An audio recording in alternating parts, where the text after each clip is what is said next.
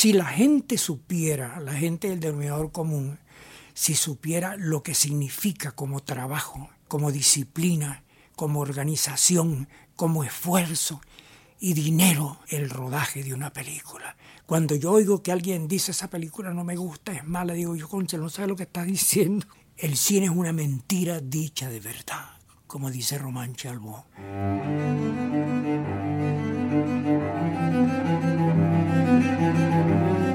Voces del cine venezolano, una mirada crítica y reflexiva hacia el pasado de nuestro cine y un legado para las generaciones futuras en las voces de sus propios autores y protagonistas.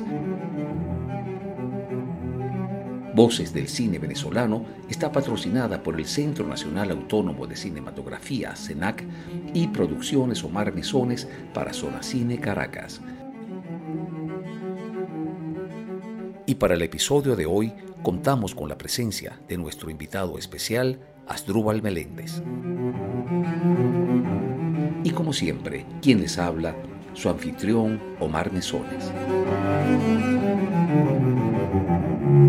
Asdrúbal, bienvenido a este nuevo episodio de Voces del Cine Venezolano.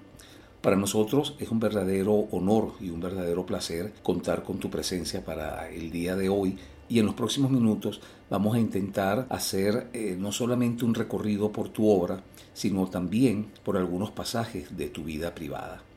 Cuentas en tu haber con 58 películas. Eh, lamentablemente no vamos a poder eh, hablar sobre todas porque eso significaría que tendríamos poco menos de un minuto para conversar sobre cada una de ellas. Así que vamos a hacer una selección y trabajar sobre aquellos títulos que has tenido un rol protagónico o una participación especial. Omar, muchísimas gracias también. Me alegra mucho que estés aquí en mi casa y que estemos conversando precisamente sobre lo que más admiro, más quiero y de lo cual he aprendido más de lo que somos los venezolanos, que es nuestro cine.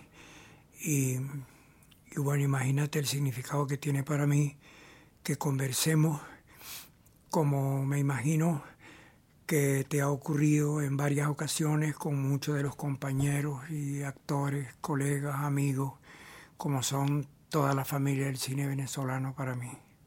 Eh, yo tuve el privilegio de verte trabajar eh, por primera vez en la película El Iluminado de Guedes. Recuerdo que en uno de los momentos de descanso de del rodaje de esa película, tú me comentaste que de niño tú habías querido ser o cura o torero y que habías terminado siendo actor. Oye, yo quería decirte antes, yo nací en un pueblo de Falcón que se llama El Ojo de Agua.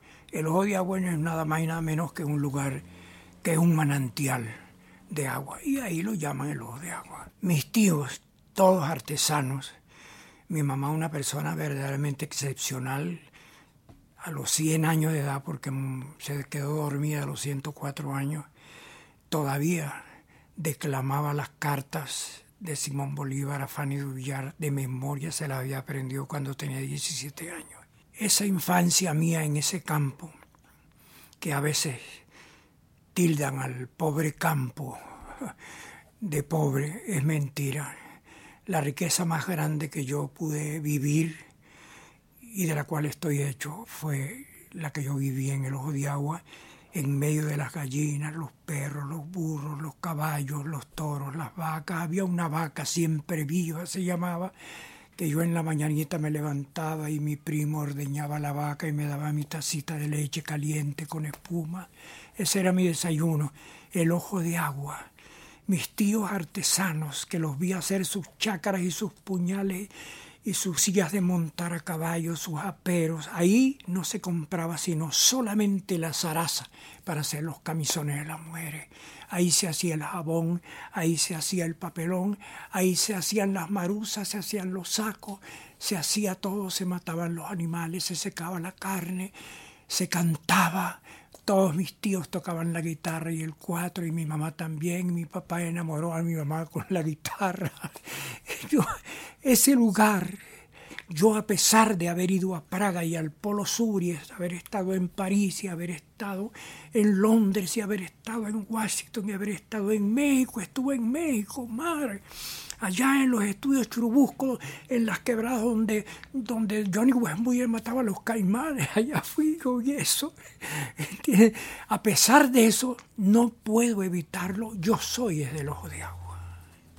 Soy un artesano porque tuve la suerte de estudiar en la Escuela Artesanal Lara, que quedaba a unas cuadras de la casa de Rafael Cadenas, que quedaba al lado del internado donde yo estaba. Desayunaba yo muy bien todos los días en la mañana tempranito, a las 5, gimnasia, y luego mi escuela artesanal iba.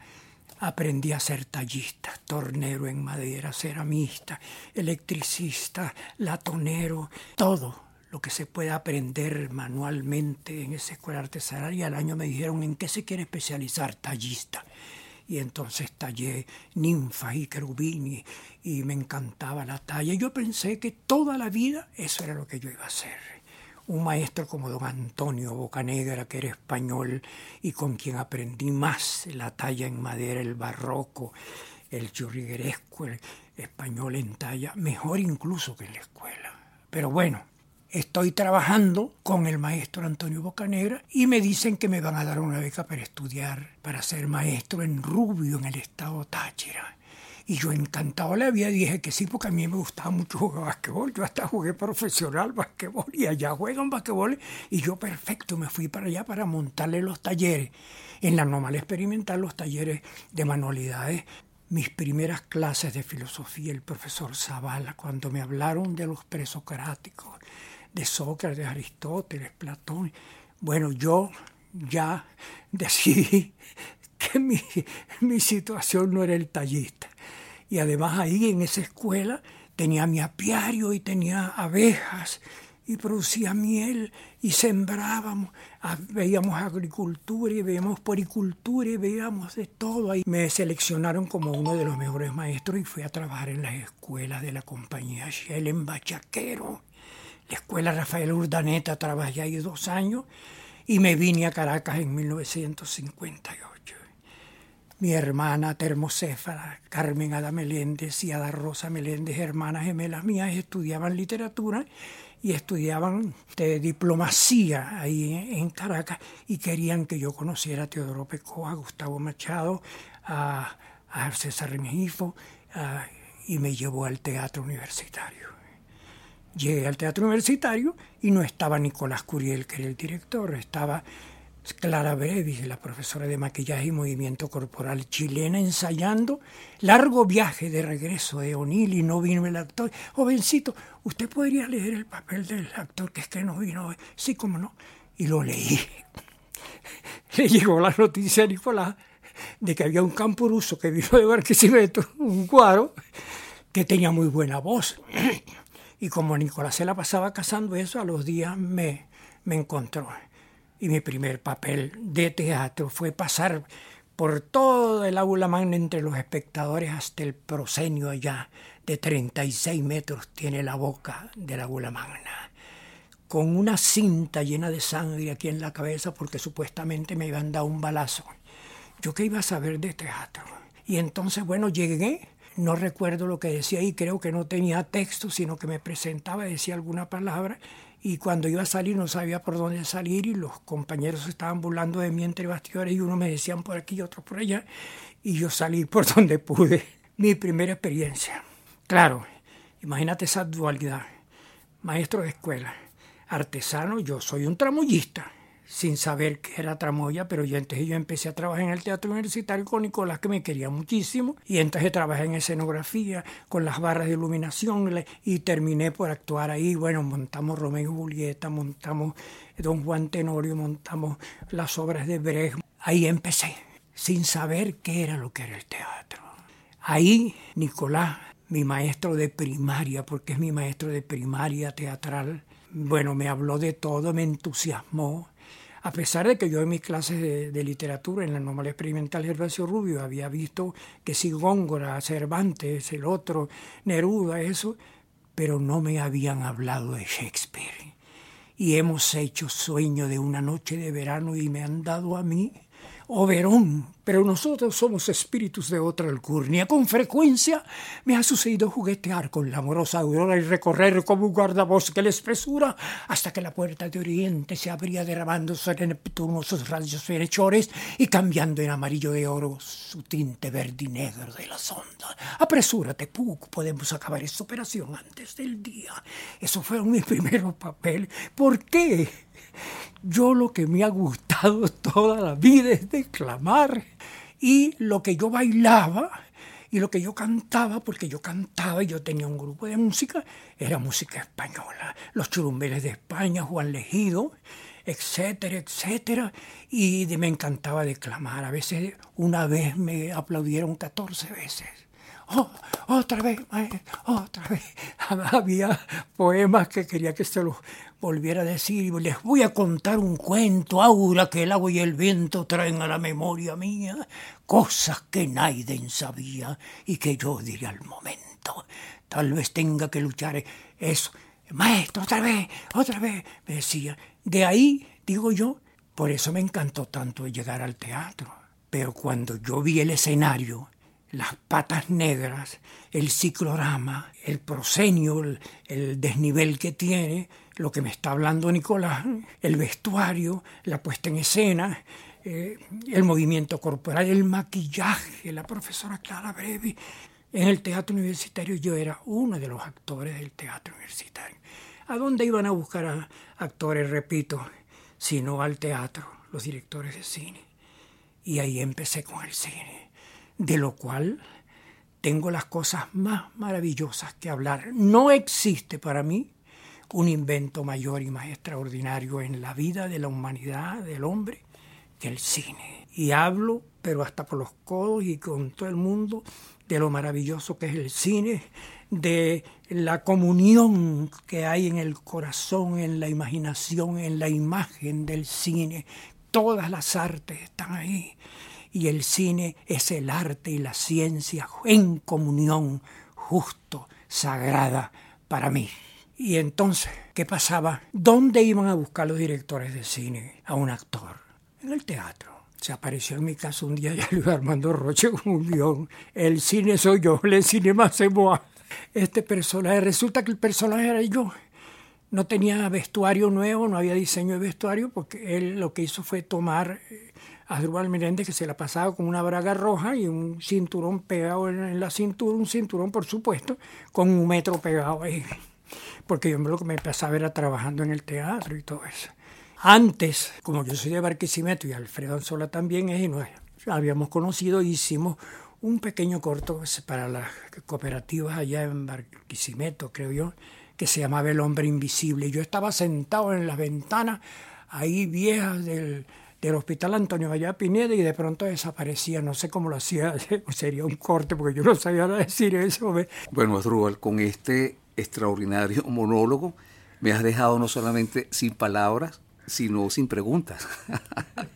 porque has respondido a algunas de las cosas que quería que, tratáramos acá a lo largo del, programa. Pero fíjate, eh, tú has dicho algo importante y es que con el cine soy yo, el personaje eras prácticamente tú, era un personaje que, que se ajustaba a lo que era Adrúbal Meléndez. ¿Podrías hablarnos un poco eh, de tu experiencia en esa película y bajo la dirección de, Luis Armando Rocha? Sí. Lo más importante verdaderamente para mí fue a través de Luis Armando conocer que él era muy buen fotógrafo, uno de los buenos y grandes fotógrafos nuestros, y además documentalista. Él tiene muchos documentales eh, muy buenos. Hizo también uno o dos documentales conmigo, que después ya hablaremos de eso. Mi experiencia con Luis Armando fue descubrir lo que es el cine en un rodaje de, de una película. Imagínate tú que hicimos un plano secuencia 34 veces y eran las 4 de la mañana, se nos cayó el maxi bruto encima. Menos mal que no le cayó encima a nadie. Porque yo al proyectar las películas, que ese, ese personaje era yo, ¿Qué personaje es ese? Un personaje que anda buscando la vida. ¿Qué es la vida? Una manera de vivir. ¿Qué es una manera de vivir? El arte es una manera de vivir. Y, este personaje, él quiere ser proyectista, lo descubrió porque fue a ver una película. Y yo, qué maravilla, si yo me busco un proyector y me pongo a proyectar películas en el interior. Y se compró un camión y lo convirtió en una ballena. Y resulta que para mí eso no era extraño. Yo, yo ahí hice un trabajo en la tonería y yo soy la tonera. Entonces yo le dije, perfecto, me quedó esa escena. Y pinté la, pinté la camioneta y la convertí en una ballena y entonces llegaba a los pueblos y todo. Pero ese personaje soy yo no me cambiaron ni me quitaron nada, me dejaron mi correa, mi metro, mi, mis bragas azules y rojas que, yo vestía, así como yo andaba todo el tiempo. Era el Meléndez, el cine, le cinema se moi, se moi, soy yo. Esa película soy yo. Y Luis Armando le puso el cine soy yo. ¿Entiendes? Ahí entendí verdaderamente y no puedo entender la vida de otra manera sino de esta que voy a decir. El trabajo es para unir a los hombres, no para separarlos. Es para unirlos. Yo hice una amistad tan grande y tan buena con Luis Armando, con sus hijos, con su esposa, con él, pues con su vida. Nos llegamos a querer mucho. Ese es el primer director con que... No el, perdón, no el primero. Primero había hecho con Alfredo El hombre invisible. Y había hecho con Luis Guedes La ciudad que nos mira, la ciudad que nos ve que por cierto es un documental a blanco y negro pequeño que yo utilizo en el cine Soy Yo en, una de mis proyecciones.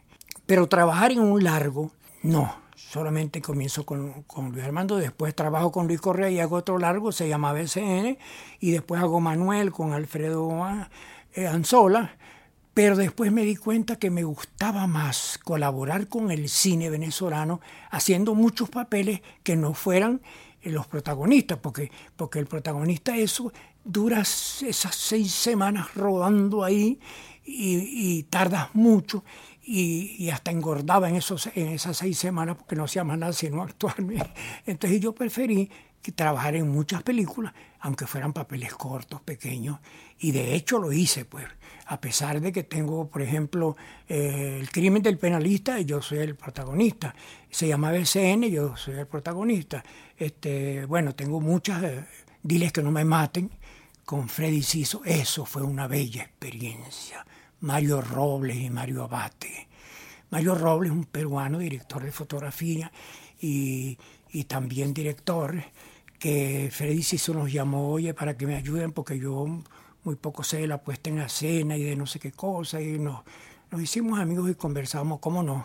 Trabajamos con él, entonces entre Mario y yo ayudábamos, hay muchas escenas que las monté yo, ¿verdad? Por, por mi experiencia, pues en el teatro y todo. Y es una de las buenas películas nuestras junto con La boda de Telmo Uruguayes. Es una película extraordinaria. Hice una escena tan buena ahí, Omar. Tan buena me quedó que cuando la fui a doblar, porque se había hecho en sonido de referencia y no sonido directo, cuando la fui a doblar dije, no, este, yo, yo no voy a doblar eso. Yo no puedo, yo no puedo superar ese, ese doblaje. No lo puedo hacer mejor que como está ahí. Déjalo ahí. Porque había un ruidito ahí, una cosa, y así se quedó. Pero esa escena donde estoy en la silla de ruedas es, un buen papel. En Diles que no me maten, descubro que la señora que me dio la comida le va a avisar al marido y salió el marido con unos perros que le va a avisar a la policía que me andan persiguiendo. 34 años está huyendo después que maté al compadre. Dile que no me mate. Y me doy cuenta y digo, gracias señora por la comidita, me voy. Pero no, espérese, no, no, no, yo me voy. Porque yo pensé que va a venir. Y me voy y me escondí en una piedra por allá y cuando me escondo que veo, bien, veo que viene el tipo con los dos perros y con la gente del ejército que me anda buscando. Y entonces yo me sonrío, esa sonrisa, eh, esa sorna así, de que me salvé. Y se acerca Freddy y me dice, pero Adúbal, sonríete, ríete, búrlate de eso. Y le digo, no, señor, tú no te has dado cuenta que cuando yo me río me veo más joven. Y yo tengo 34 años huyendo. Y ya yo tengo, ya yo soy un viejo, un viejo que se sonríe, con sorna, me salvé.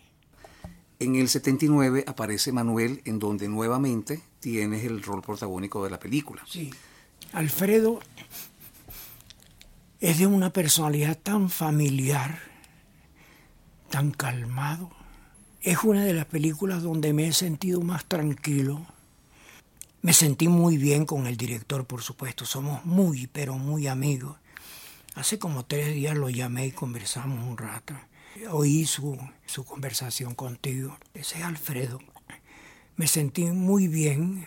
Hacer ese papel de cura no me cansó esa película. Estaba haciendo un papel que yo lo consideraba de un personaje muy condescendiente, muy amable. Cuando hacemos lo que se llama la mesa de trabajo, que, que, es donde estudiamos y vemos con el director y con la escribe y con el productor y los asistentes de cámara, de sonido, de todo, que estudiamos todas las cosas y la situación y los personajes, ya yo venía preparado ahí para, para hacer un personaje, incluso que se parece mucho a mí, porque es un personaje bondadoso así, bueno, y a pesar de todo eso, nos amamos, me amo con la mujer de mi amigo, eh, porque, porque el amor no conoce fronteras, dicen, y parece que es verdad. En el año 83 aparece La Rosa de los Vientos, que dirige Patricio Guzmán, al que conocemos básicamente como un gran documentalista. Primero que nada, qué disciplinado Patricio, qué disciplina. Imagínate tú que me entregó un cassette con todas las indicaciones, y lo debo tener por ahí, de cuál es el personaje Sotomayor, que era mi personaje, un militar. También explicado en ese cassette y sobre todo una persona tan lógico al explicarme el personaje. Desde luego, debo ser franco, de todas las películas que he hecho, tal vez la que menos tengo en la memoria es esa porque fueron las del comienzo y entonces yo tuve la oportunidad por esa película ir a conocer a Cuba y, conocer allá al Gabo y, verlo así de cerquita en una mesita ahí en el Teatro Nacional y estaba Miguel paseé con Miguel Litín por allá por el malecón en La Habana hablando, ese Litín habla de todo el mundo y es terrible Miguel Litín, ¿cómo es posible que este tipo sepa tanto? Decía yo. Y entonces bueno, es una de mis muy particularísimas experiencias en el cine, La Rosa de los Vientos, con Patricio Guzmán. Me siento orgullosa de haber trabajado con él y la circunstancia que rodea el rodaje de una película que te permite conocer lugares, viajar, conocer gente. Bueno, ese, eso es todo una, una, una odisea para un actor. Debo decir que todo rodaje, si la gente supiera, la gente del denominador común, si supiera lo que significa como trabajo, como disciplina, como organización, como esfuerzo y dinero el rodaje de una película. Cuando yo oigo que alguien dice esa película no me gusta, es mala, digo yo, concha, no sabe lo que está diciendo, no sabe lo que cuesta hacer una película. Yo siento un respeto por eso. En el año 1983 vuelves a protagonizar una película ahora de la mano de Jesús Enrique Guedes, El Iluminado. Esta era la ópera prima de largometraje ficción del poeta Guedes. Yo podría decir, qué película tan personal ese iluminado. Es decir, imagínate la amistad entre Jesús Enrique Guedes y yo, y esa, en esa película yo me angustié y me preocupé muchísimo como si fuera una, una cosa mía. En verdad eso lo hago con casi todos los personajes o con todos los personajes. Yo, yo me los tomo para mí. A veces hasta cuando termino las escenas estoy mareado porque yo me identifico mucho con, con, la cuestión este, psíquica del, personaje. Y este personaje yo sabía que no me iba a costar mucho. Hubo ahí un error que creo que era de producción o no sé quién, que era que yo tenía una moto que tenía que, que estar medio maluca, como que costaba aprenderla. Y en cine esa moto debe ser perfecta. Y ahí de verdad no prendía. Entonces yo, decía, coño, no, está bien el realismo, pero, pero no tanto. ¿Entiendes? Pero tengo ahí unas escenas verdaderamente eh, de un ciego y una señora ciega, recuerdo. No, no, no, no, yo me sentí muy bien en esa película y además trabajo con Carlitos Carrero ahí, que, eh, Carlitos Carrero dice lo que yo no podía decir. Es como si fuera mi, em, mi otro yo en esa película. Y él tiene el encanto, menos mal que lo hizo. Bueno, Carlitos es muy buen actor. Eh, tenía el encanto, el entusiasmo de cómo decía sus parlamentos. Era un malabarista, era, un, era un, como un bufón, como, era muy bien el, el personaje. Y yo tenía que ser ese personaje muy tranquilo. Es muy triste. Esa película para mí tiene una tristeza tan grande al final como termino yo como que terminó perseguido por unos niños allá en una quebrada, en un, terreno, una cosa, no sé si enloquecido o desvarío, todo. ¿Por qué? Porque una de las cosas que me llamó la atención en esa película es que, que Jesús que no se puede desprender de que es lo que era un poeta. Y entonces él inquiere eh, esa especie del espíritu poético que él tenía, además conversando con uno, uno sentía, oye, verdaderamente que Jesús es un poeta. Es decir, las cosas que decía, las visiones que tenía sobre el mundo, sobre la gente, sobre las cosas y sobre todo los temas que escogía. Como ya yo había trabajado con él en el cortometraje ese de La ciudad que nos mira, y había trabajado y después trabajé con él en el Gran Circo Mágico, donde llegó un payaso disfrazado de, eso. Y, y esas cosas que le pasan a uno cuando uno conoce muy bien el director y es amigo de uno, que uno como que no siente que lo están dirigiendo, sino que están conversando con uno y diciéndole lo que hay que hacer y uno con mucho cariño lo está haciendo, güey. ¿Entiendes? Y así me sentía yo en esa película, cómodo, de esa manera con Jesús. Y fíjate que dentro de mi filmografía, de mis películas, yo tengo esa película aparte, como una especie de un, de un paréntesis muy personal. Y un trabajo hecho en comunión con Jesús, con nuestra amistad, pues. Esa película la hicimos con nuestra amistad. Al año siguiente, Adrúbal te toca trabajar en otra ópera prima al lado de Freddy Siso o de la mano de Freddy Siso en Diles que no me maten. Ya nos habías hablado un poco sobre la experiencia de esta película, pero ¿podrías abordar un poco más cómo fue tu trabajo al lado de Freddy Siso en Diles que no me maten? Qué suerte tuve de que me diera Freddy ese papel, de que me seleccionara para ese papel, porque además ahí estaba Mario Abate y Mario Roble. Mario Abate era fotógrafo italiano, muy amigo. Y Freddy nos dijo que él nos había seleccionado para que lo ayudáramos porque él sabía muy poco sobre la puesta en escena, sobre ciertos detalles que tenían que ver directamente con la actuación y, que como yo tenía experiencia en la actuación, en el teatro y el cine también, y eso fue verdaderamente un trabajo muy suave, muy bueno. Yo he aprendido, no sé por qué tengo esa... Yo pagué el servicio militar y yo soy una persona muy ordenada. Yo para mí el orden economiza el tiempo, ayuda a la memoria y agiliza el trabajo. Esa es una frase que conseguí en un taller mecánico de italiano, me la robé y me la traigo a mi taller. Entonces, el orden. Y ahí nos ocurrieron cosas en Diles que no me maten, como por ejemplo, estamos filmando allá arriba en Mérida y de pronto empieza a llover y recojan las cámaras y empiezan a correr. No, Freddy, no, déjalo, no recojan las cámaras, vamos a aprovechar esa lluvia, vamos a aprovecharla. Así no te, imagínate, para hacer una lluvia en cine tenemos unos tubos con unos huecos y, unas bombas y una cuestión y, la, y la planta suena, la plata, lo que cuesta. Y, no, y ahí la teníamos de gratis y de verdad. no, no, no, no, no, no. y entonces yo debajo de aquel aguacero amarrado ahí bebiendo aguardiente para que no me duelan los balazos, según dijo el hijo de mi compadre, que es el que me casó ya y me va a matar, me van a fusilar. Y estoy ahí y ladro como un perro triste. Ahí, ahí debajo de ese horcón donde me viene mi nieta a visitarme y es un gran dolor, es la despedida y esa nos quedó muy sabrosa y muy bonita y muy buena y muy natural esa escena con esa lluvia de verdad. Y hay más, más eh, cosas casuales que suceden en las películas que nos ayudan tremendamente. Por ejemplo, hay una escena que es la que a mí me gusta. Yo estoy con Lubina, mi mujer, en la cocina comiendo, que me puso, me puso la comida la cámara está del lado izquierdo mío, en el centro de los dos. Ella está cocinando, estoy en la mesita, la cocina, me queda el horno me queda detrás, etcétera. Pero yo he visto que mi compadre ese compadre desgraciado, que yo creo que por eso es que lo maté, me está, me está procurando la mujer. Y ella también como que se deja halagar, pues.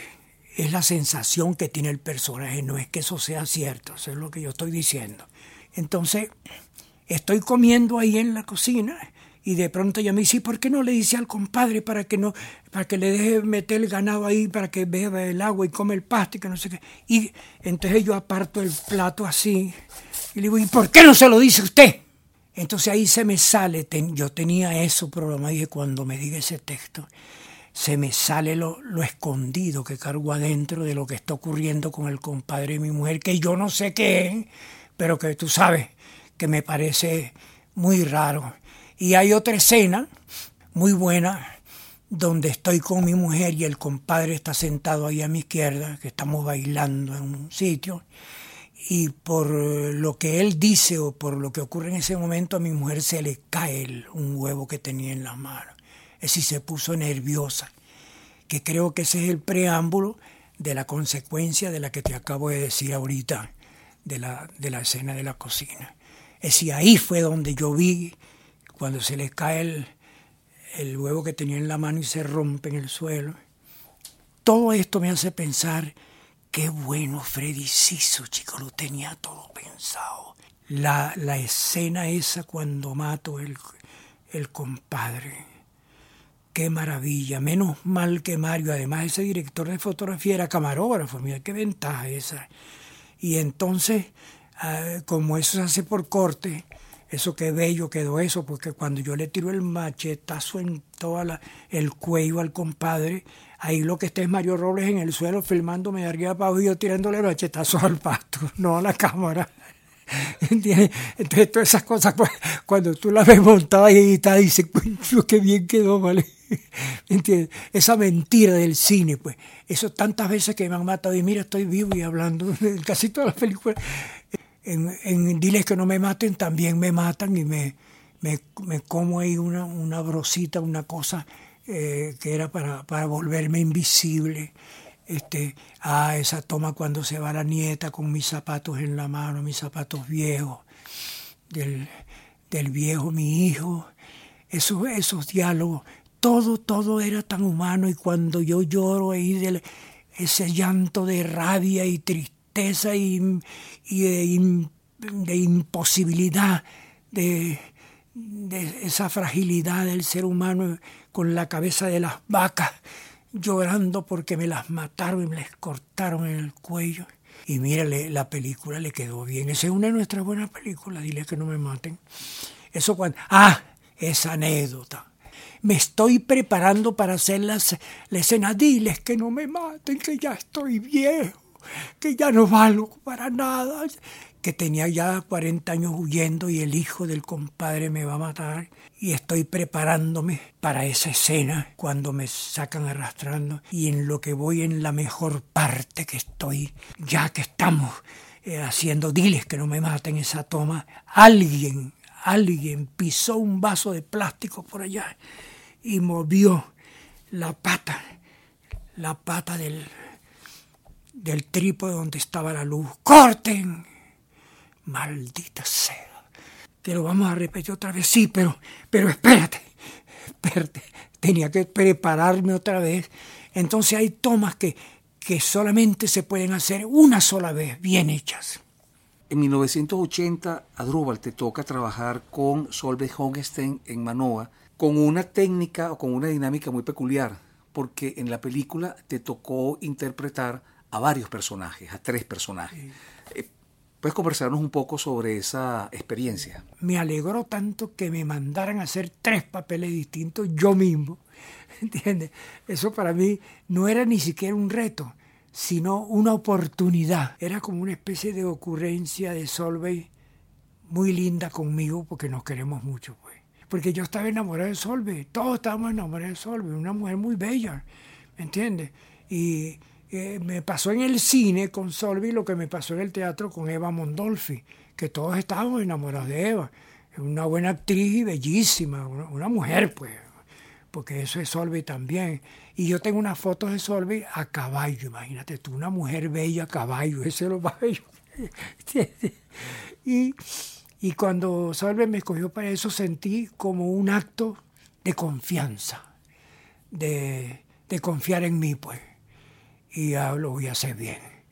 Es una lástima que, pero de todas maneras es bien bonito, que las tomas son muy cortas, relativamente, pues. Claro, si me picaron en tres, no, las tomas no pueden ser largas, tiene que ser pequeña cada una para ser, ¿me entiendes? Tengo las fotos por ahí de cuando me van a pegar el hierro en la espalda, que estoy de rodillas frente al, a la candela. Y está Héctor Bacheli parado ahí viéndome. Tengo esa foto ahí. Tengo muchas fotos. Que cuando tú haces el papel en una película de protagonista, hay una escena que es mejor que todas cuando haces una y haces tres papeles y haces los papeles cortos, se vuelven memorables las escenas. Hay una cosa importantísima que, que te lo dije ahora, pero yo quiero repetirlo siempre, lo que uno actúa, lo que uno expele de los personajes son los estados de ánimo. ¿Me entiendes? Hay gente que utiliza muchos tics y lo repite. Sí, eso vale también. Yo, eh, yo, por ejemplo, en la película esa, La voz del corazón, yo cambié la manera de caminar. A veces he cambiado la manera de poner las manos, este, etcétera. Y uno tiene mecanismos, pero en el fondo lo que hace es, eso, eh, eso lo aprendí de la crítica que yo hago de los actores de televisión, que cuando se ponen bravos gritan y cuando están tristes se ponen a llorar a gritar y a llorar. Y te digo, ¿pero por qué? Si, mira, tú le haces un closo a alguien en los ojos y se le humedecen y le sale una lágrima nada más, y ya ahí está la tristeza y el dolor. No tienes por qué estar gritando y diciendo esas, esas cosas, eh, exacerbándolo. Entonces uno ve que son personajes mentiras, pues que no son, no son de verdad. Uno siente cuando... Yo vi unas películas con Orson Welles, oye, estaba con Nicolás Curiel y su esposa Lucy en la primera fila en Londres viendo a, a Laurence Olivier. Lo vi tomarse un trago y reventar la botella contra la pared en la obra. Y yo, oye, qué actor este. Es decir, uno descubre también en las buenas actuaciones de dónde viene ese, estado de ánimo.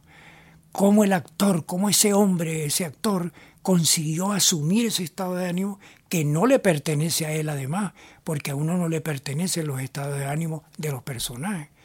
Por eso eso es lo que uno tiene que inventar, ¿verdad?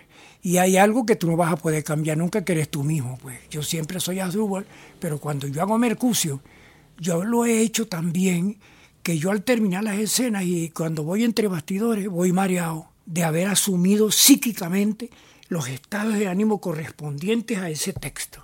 Entonces, de tal manera que tanto en el cine como en el teatro, todo eso se vuelve una cosa tan personal que es muy difícil de explicarla, pero que es justamente eh, eh, donde está el placer de ser actor, que es vencer, es decir, que, que transmuten de, de la razón, del entendimiento que es, de la inteligencia que puedas tener, que transmute de ahí a un estado de ánimo, a una conducta, a una conducta, pues.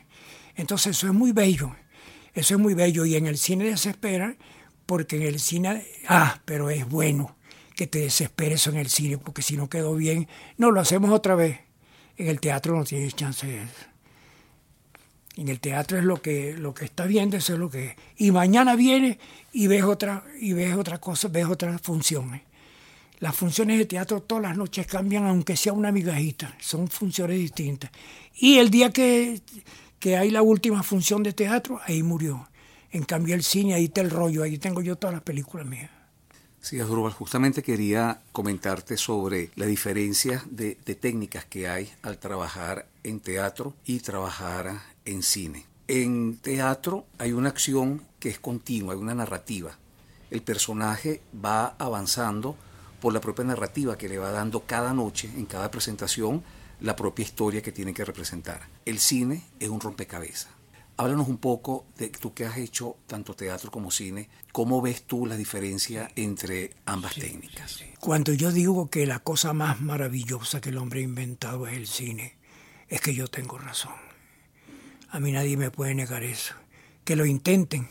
A ver, y yo lo oigo. y el teatro, miren, el teatro hay 10, 20, 30, 40, 50, 100 en el aula magna, hileras de butacas.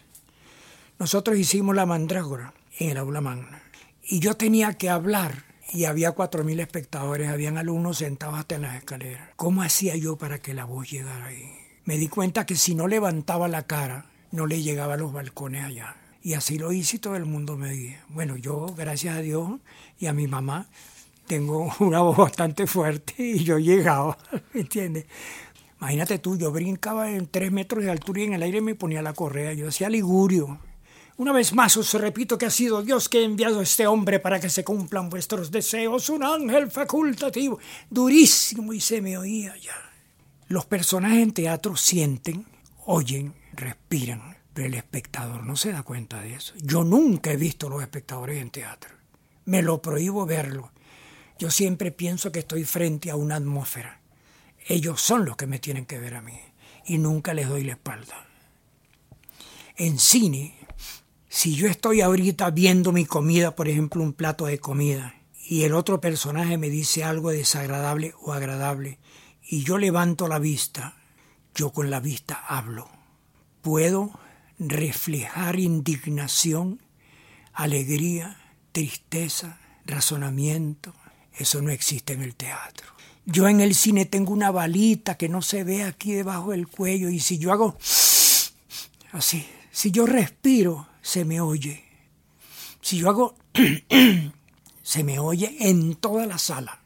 Hay una magia en el cine que se vuelve verdad. El cine es una mentira dicha de verdad, como dice Román Chalbó respecto de la actuación. Ahí Román se la comió el día que me dijo eso. Porque yo había pensado lo mismo. El buen actor, el histrión, que es un mentiroso. Histrión quiere decir mentiroso que no es lo mismo que el mentiroso que es tartufo, sino el histrión. La histrionía de un actor es decir la mentira de verdad, que sea verdad esa mentira. ¿Cuál es la mentira? Yo no soy Mercucio, pero tú ves a Mercucio en escena. Además, para memorizar esos parlamentos que te queden perfectamente memorizados de tal modo que el espectador sienta que estoy pensando, no que estoy recordando. Entonces todo eso es una labor tan profundamente agradable, ¿verdad? Yo sé cómo memorizar. Yo, por ejemplo, invento 10 maneras de decir buenas tardes. Y entonces si la tercera es buenas tardes, ¿cómo están ustedes? Me aprendo esa. Esa no se me olvida más nunca. Y así me voy aprendiendo todos mis parlamentos. Hoy en día, que ya voy ya tengo 87 años, yo me sé los parlamentos de Mercucio, todavía. Oh, ya veo pues que has estado con la reina Map es la partera de las ilusiones y llega en un tamaño no menos grueso que el ágata que brilla en el dedo índice de un regidor, arrastrada por un tronco de tomísticos corceles a pasearse en las narices de los enamorados mientras están dormidos. Son los rayos de las ruedas de su Ese, ese personaje, saltimbanqui, saltarín inteligente que Mercucio, es un estado de ánimo, de alegría, a veces perversa, pero en el fondo de una bondad inenarrable, porque la función de Mercucio, su color es morado, él es como un dios. Mercucio que se encarga de hacer que la gente se enamore, que las mujeres se enamoren de sus amigos y sus amigos se enamoren de su, de su amiga. Esa es la labor de Mercucio, el amor, y es, es un tipo brillante, una luz, la luz más brillante y más blanca del escenario. ¿Y cómo lo logra? Los estados de ánimo. ¿Cuál es el estado de ánimo? La alegría y la comprensión, etc. Eso en el teatro lo das, así desde lejos como una cosa macroscópica, pero microscópica, la mirada, el aliento. Es decir, puede ser que te digan una cosa y te cambie el aliento y ya no, ya no estás respirando lento, sino empiezas a apresurarte todo internamente y eso se ve en el cine. Además en el cine tienes el montaje. Si no sirvió la escena vuelve a repetir cuando queda perfecta y viene el plano secuencia, viene el montaje, vienen los trucos que hay en el cine, viene el sonido, tantas cosas que nunca el teatro las va a tener. El teatro es talento vivo, de frente, y lo que está eso es. Es más, hasta tiene una cosa que no tiene el cine, eso sí, que es que ninguna obra de teatro que vas a ver hoy va a ser igual a la de mañana. Y además, la última noche de la función se acabó. No queda más. Queda en las fotos, en la fotografía. Y eso después que inventaron la fotografía, porque cuando no había fotografía había teatro ya y no hay fotos de eso. Yo quisiera ver las fotos de los actores que trabajaron con Shakespeare en el Teatro El Globo, esos grandes actores que trabajaron. Yo quisiera conocer el actor que hizo a Claudio, el que hizo a Hamlet, el que hizo a Verón, el que hizo a Titania. El teatro se pierde, pero el teatro solamente queda el texto. No, no quedan los estados de ánimo del, del actor ahí. Los descubre el lector, el lector los descubre, sí, sí, pero no los ve. En el teatro se ve. De cualquier manera, las dos cosas son tan maravillosas. Yo que he vivido las dos cosas, el teatro, qué maravilla el teatro, qué alegría. Sobre todo uno aprende y logra en el teatro a consolidar la amistad y el amor por los compañeros. El trabajo nos une. Es una cosa, yo por ejemplo quiero tanto a Carlitos Carrero, yo quiero tanto a Freddy Galaviz. Oye, lo nombro y me pega. Freddy, mi amigo, que hicimos juntos teatro en la Mandrágora. Alberto Sánchez, el único actor con quien me he sentido bien de verdad metiendo esa mentira. Yo hacía el bufón, el mejor papel que he hecho en teatro. O muerte, amada mía, ¿por dónde habéis andado? Venid, venid, que yo soy vuestro enamorado. No caminéis ya más buscando este cuitado. Párate, muerte, párate, oscuro caminante. Que los viajes terminan que los viajes terminan al encontrarse los amantes. Qué bien lo has dicho, bufón, préstame tu vihuela. Ahí la tenéis, aunque se diga que no se presta a nadie, ni la mujer, ni la vihuela, ni la espada, porque son tres cosas que al gusto de uno mismo están templadas, y las manos ajenas podrían destemplarlas. ¿Cuánto hubiera querido hacer esas obras en cine? Entonces el teatro es, es maravilloso precisamente por eso. Tal vez sea más maravilloso por esas diferencias con el cine, porque el cine, incluso yo una vez llegué a pensar que el cine era evolución del teatro. Y qué bueno que se convirtió en cine el teatro. Ahora puedo ver todo, hasta la respiración de los actores. Puedo ver lo que piensan, porque a veces pones una toma de frente como hacen en televisión y oyes la voz en off de lo que la persona está pensando. Y no se está pensando eso. Mentira. Pero parece que fuera eso. Entonces, los trucos del cine han sobrepasado las necesidades del teatro para que le llegue al espectador más completa la obra. Es si siempre el teatro se, se satisfizo siempre es con la virtuosidad de los actores que en la medida en que los actores son mejores, llevan mejor el mensaje de la obra que se está montando, lo llevan al espectador. De todas maneras, las dos cosas son maravillosas. A mí me encanta de haber tenido la suerte de hacer las dos.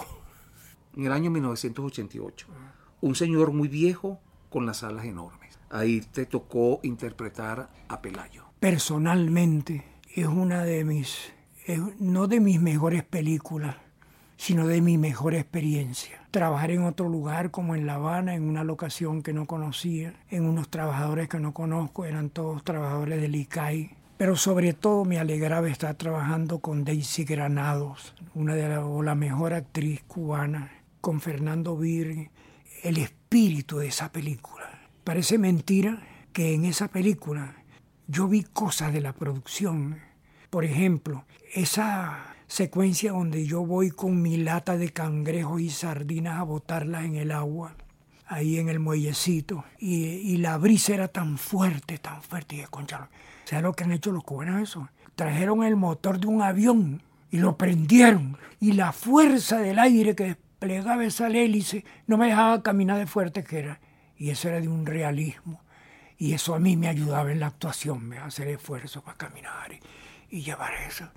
El Icay, en una playa desierta, hecho un pueblo que se llama Enequén hizo casas, trajo palmeras en unas grúas y las sembró ahí. Las palmeras crecieron bellísimas y parecía que era un pueblo que tenía mil años ahí a la orilla del mar. El trabajo actoral ahí fue tan fácil. ¿Por qué? Porque los otros actores, cuando son buenos, te ayudan muchísimo a que el personaje tuyo también crezca. Y finalmente, Asdrúbal, llegamos al año 2011, cuando Caupolicán Valles te invita a que lo acompañes en su película Memorias de un Soldado. Eh, ¿Podrías, por favor, hablarnos un poco sobre esta experiencia? Qué extraña película para mí esa, eh, por la actuación, digo. Ahí tengo una parte donde hago el papel que no es un actor de cine, sino de teatro. Hay algo que lo hice teatral. ¿Por qué? Porque el texto eh, lo dije más exaltado. Fue exactamente como si estuviera haciendo teatro. Pero en general, yo en los rodajes me siento muy feliz, chico, en todo, todas las películas. Sobre todo, te voy a decir una cosa. Qué bueno que el texto que escribieron para mi premio de cine, que me dieron el premio, el premio Nacional de Cine, me lo dieron a mí como actor por primera vez. Yo tengo el Premio Nacional de Cine. Y el que escribió eso, que creo que era de Mundo Aray, y, y alguien muy amigo mío dijo, ¿cómo estos hipotes se dieron cuenta de que yo he trabajado para el cine nacional? Imagínate tú que cuando estamos en rodaje yo estoy pendiente de la temperatura de, los cables y lo reviso y voy y hablo con el electricista y digo, mira, aquella vez está muy caliente, ya oíste. y ando buscando por lo que me pasó en Diles que no me maten del tipo que pisó el vaso de plástico en los rodajes yo ando buscando si consigo por ahí cosas de plástico y cosas que la gente vaya a pisar y vaya a cortar, tú sabes, hacer ruido. Es decir, yo ando pendiente del cine venezolano, de los actores, de las actrices, de cuáles son las mejores, los mejores directores, los mejores momentos que hemos vivido. Por ejemplo, para mí, Alicia Plaza es una gran actriz. Caridad Canelón es una gran actriz. Elba Escobar es buenísima. Y he trabajado con todas ellas. Tania, es decir, todo ese grupo de mujeres, María Cristina Lozada, que hemos trabajado juntos, yo he sido feliz por estar en comunión con ella, haciendo un trabajo venezolano. Porque esa es la otra cosa, que de pronto yo pinto y yo soy un pintor venezolano, pero no, no siento que estoy abarcándolo todo. En cambio, yo trabajo en el cine y pienso que lo estoy abarcando todo el mapa. Fíjate tú qué sensación. ¿Por qué? Porque obligatoria, casi obligatoriamente la gente, todos van a ir a ver la película. Y esto que me dieron el premio, los tipos se dieron cuenta de eso y lo escribieron ahí, mi colaboración con el cine. Porque hasta en los rodajes ando así como te digo pendiente. Estábamos filmando precisamente el cine, soy yo ahí en un pueblo. Y se ha caído Raúl, el jefe de electricista, se cayó de arriba de arriba estaba cogiendo corriente trifásica de un poste y le pegó un corrientazo. La corriente le salió por aquí en un buche de sangre aquí en la espalda y cayó desde arriba para abajo y le pegó la cabeza ese, al poste, a la base del poste que es de concreto. Todo el mundo pensó que Raúl habría muerto. Dejaron todo en escena y todo el mundo corrió para llevar a Raúl al hospital. Se salvó. Y yo me quedé cuidando las cámaras y cuidando, cuidando las, eh, los trípodes y todo lo que estaba ahí en, la plaza en ese pueblo. Bueno, hay gente como Fune, como Raúl, eh, como y otros nombres que ahorita no recuerdo, que uno los va a recordar siempre porque es memorable. Ellos eran los, los que se encargaban de producción de campo, que traían un cafecito, que, que si buscar, tú sabes, la relación con los vestuaristas, con los peluqueros, con el maquillaje, toda esa que tú la conoces muy bien, toda esa diligencia y toda esa yo siempre los quiero proteger y me siento tan contento de estar ahí, tú sabes, contribuyendo a que esa película se haga. Que el, trabajo nos une, o mejor dicho, el trabajo nos debe unir en vez de separarnos. Nos debe unir no solamente en la concepción de lo que estamos haciendo, en el entendimiento de lo que estamos haciendo, sino en el resultado de eso. y en toda la problemática que eso, que eso inevitablemente contiene, porque hay que ver, hay que ver lo que hace una película. Dígame si hay carros que tienen que chocar y aviones y helicópteros. Eso imagínate tú, eso es la producción en sí es terrible. Cuando yo hablo con Hilda sobre esas cosas, y Hilda es una profesional extraordinaria de eso y estudió en Estados Unidos esa broma, y hay que ver lo que Hilda sabe sobre producción y lo que es capaz de hacer y lo que ha hecho.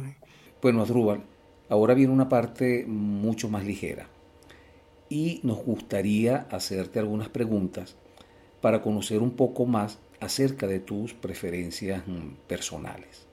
Si tuvieras que escoger un libro, un solo libro, ¿cuál escogerías? Shakespeare, Shakespeare, todo, todo, porque soy actor, ¿verdad? Es un faro inmóvil que no se estremece nunca. Es una estrella para todo barco sin rumbo cuya virtud se desconoce aunque se tome su altura. El amor está fuera del tiempo, aunque su guadaña alcance los labios o las mejillas de rosa. El amor no se altera con el cambio de los días. Si esto es error y puede probárseme, yo no he escrito nunca, ni hombre alguno ha amado jamás. Es Shakespeare. Dígame Homero, claro. Imagínate, ¿cómo, ¿cómo se me ocurre a mí hablar de Shakespeare y no habla de Homero, chicos? Se me van a reclamar esa broma. Si tuvieras que escoger una película. Una película. Sí, una película de Igmar Bergman, El séptimo sello. Si tuvieras que quedarte solo con un director, ¿qué director escogerías? Stanley Kubrick. ¿Con cuál cantante? Caruso. ¿Tu comida preferida? Bueno, es que a mí me encantan los minestrones. El minestrone y la pasta. Los espaguetis. Eso es lo que más me gusta de, la... No soy una persona exigente así, ni... Eh, y cuando cocino invento la comida muy elemental. Eso sí, toda la fruta me encanta. Bueno, Adrúbal, de verdad que ha sido un encuentro extraordinario, muy nutritivo para mí y yo creo que también lo va a ser para, los escuchas. Quiero agradecerte todo tu tiempo, todas tus mm, anécdotas y haber compartido con nosotros eh, tus recuerdos.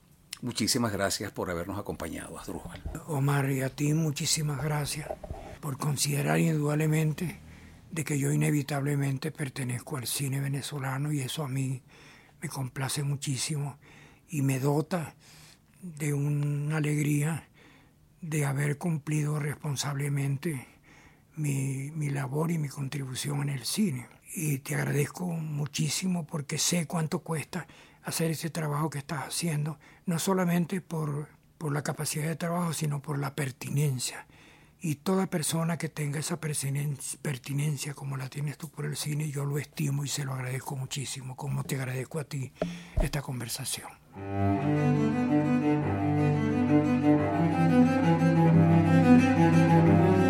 Voces del cine venezolano, una mirada crítica y reflexiva hacia el pasado de nuestro cine y un legado para las generaciones futuras en las voces de sus propios autores y protagonistas.